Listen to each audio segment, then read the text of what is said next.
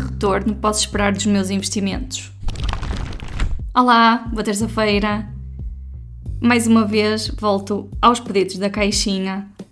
Uma mensagem que recebi na última semana foi um pedido para falar do S&P 500 e do bull market atual. Eu pedi esclarecimentos à pessoa que tinha colocado, ou seja, se queria alguma coisa mais específica, porque isto é um tema um bocadinho vago, e o que ela me disse foi que, no fundo, o que pretendia era um mini glossário das várias fases pelas quais o mercado pode passar. Eu não vou falar disso, porque, no fundo, as fases que, que o mercado passa são uma bela montanha russa nós podemos ver o que aconteceu no passado e tentar extrapolar para o futuro, mas a verdade é que, como em todas as fichas técnicas de investimentos, diz rentabilidades passadas não são garantia de resultados futuros, portanto, o futuro pode ser semelhante ou então pode ser completamente diferente do que aconteceu até o momento, mas nós atualmente temos 96 anos de dados do S&P 500 e é disso que eu vou falar hoje. Então, pegando aqui nos dados entre 1929 e 2023, os dados até à, à data de hoje, em que estou a gravar, que é dia 13 de junho, dia de Santo António, nestes 96 anos nós tivemos 28 anos com retornos negativos, ou seja, 29% dos períodos em análise tiveram rentabilidades negativas e os restantes, 71%, ou seja, em 68 anos, as rentabilidades foram zero em dois anos e superiores a zero nos 66 anos que sobram. E eu queria trazer este tema porque nós, quando, quando entramos neste mundo dos investimentos, quando começamos a ouvir falar da Bolsa de Valores, toda a gente assume aquela rentabilidade de 7%. Os 7% vêm deste retorno dos mercados, que até 2020, 2021 era de 10%. Depois colocava-se ali um descontinho de 2% para 2 ou 3% para a inflação, para ser um bocadinho mais conservador. E então fazia-se estas contas, estas simulações futuras com esta tal taxa de 7%. Atualmente, depois da queda de 18% em 2022, a média está nos 8%. Este é o valor que eu uso nas minhas simulações, é o valor que praticamente toda a gente considera quando está a fazer simulações de valores futuros dos seus investimentos. Agora, há aqui um ponto que é muito importante. Estes 8% são a média.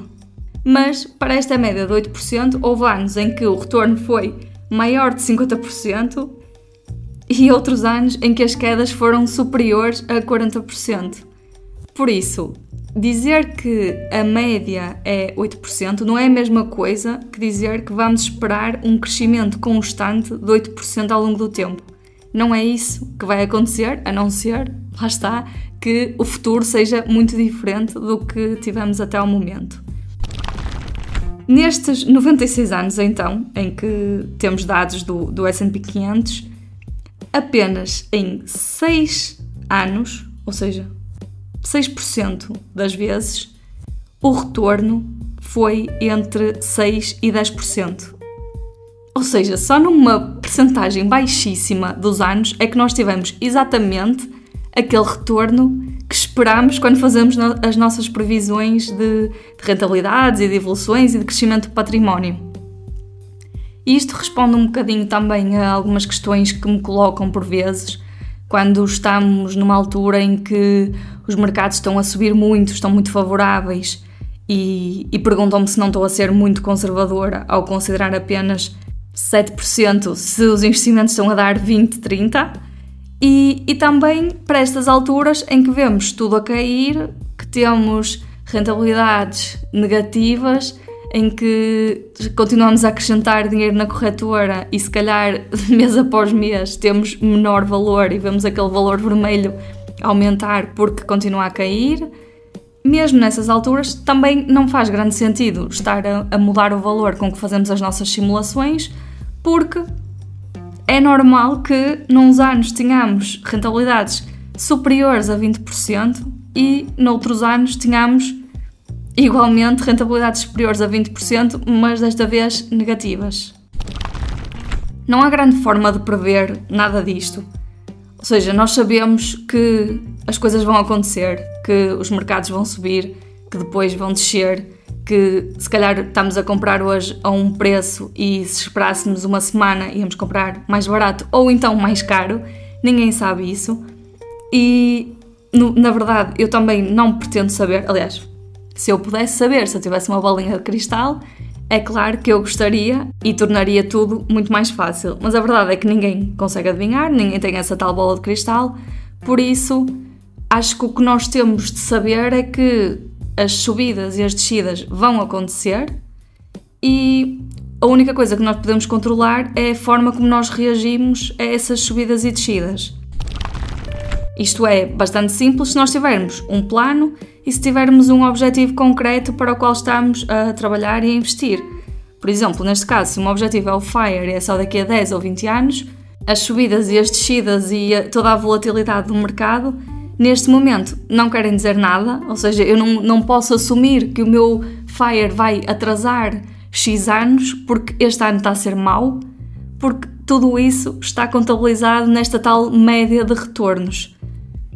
É claro que se eu assumir aqui um período, aliás, se eu pegar em 10 anos seguidos diferentes, tenho médias completamente diferentes. Eu estou aqui a ver entre 1928 e 1938, o retorno médio foi de 3,46%, bem baixinho, ou seja, bem abaixo daqueles 7% considerados.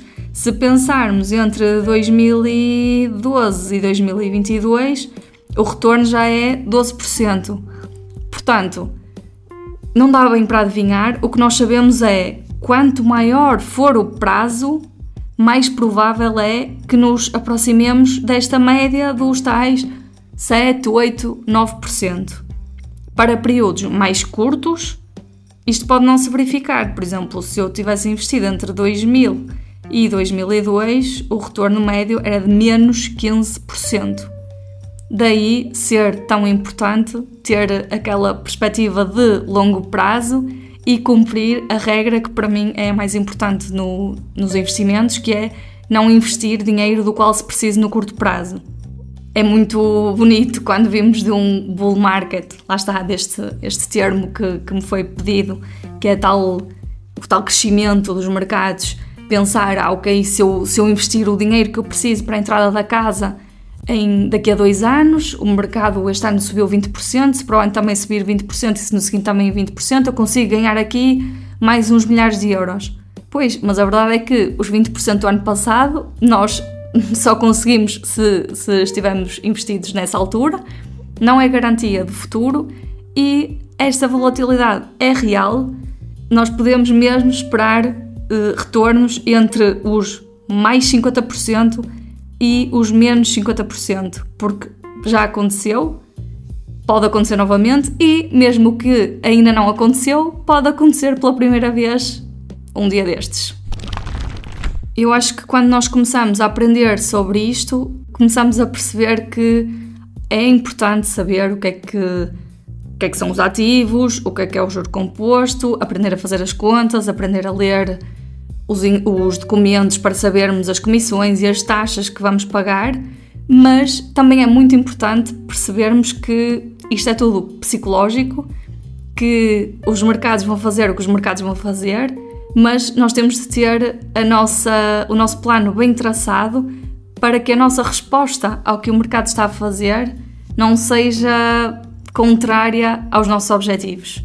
E isso tudo resolve-se com um plano, com com objetivos e sabendo perfeitamente que tudo isto é normal, as subidas são normais e as descidas também são normais. Quanto mais tempo o dinheiro estiver investido, maior a probabilidade de sucesso. Neste caso, sucesso é rentabilidades positivas que nos ajudem a atingir os nossos objetivos financeiros. Espero ter ajudado e até para a semana!